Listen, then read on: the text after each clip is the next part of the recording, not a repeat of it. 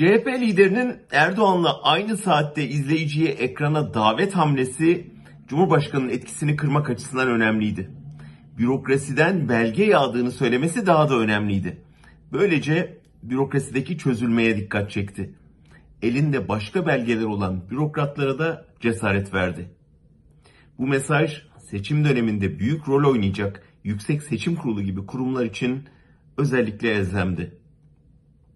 Kılıçdaroğlu bürokrasiden gelen belgeleri sergilerken AKP tabanına da sizinkiler gidiyor izlenimi vermeyi amaçlıyor.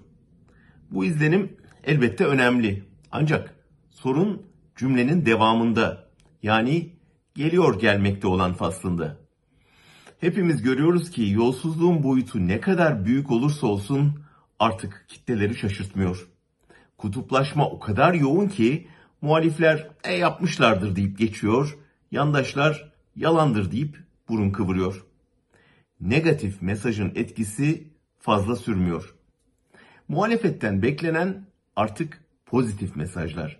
Yani e, yolsuzluk var, saray rejimi kötü, tek adam yönetimi ülkeyi batırdığının ötesine geçmeleri.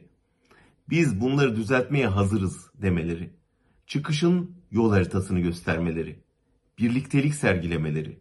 Topluma güven vermeleri.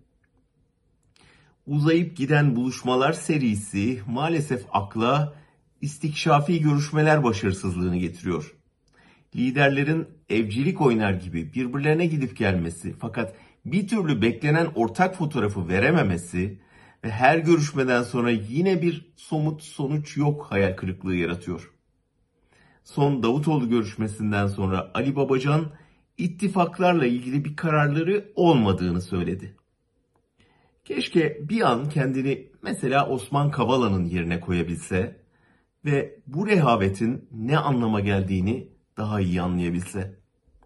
67. yaş gününü 4 yıldır kapatıldığı bir hücrede tek başına kutlayan biri televizyonda bu görüşmeleri nasıl bir psikolojiyle izliyordur acaba?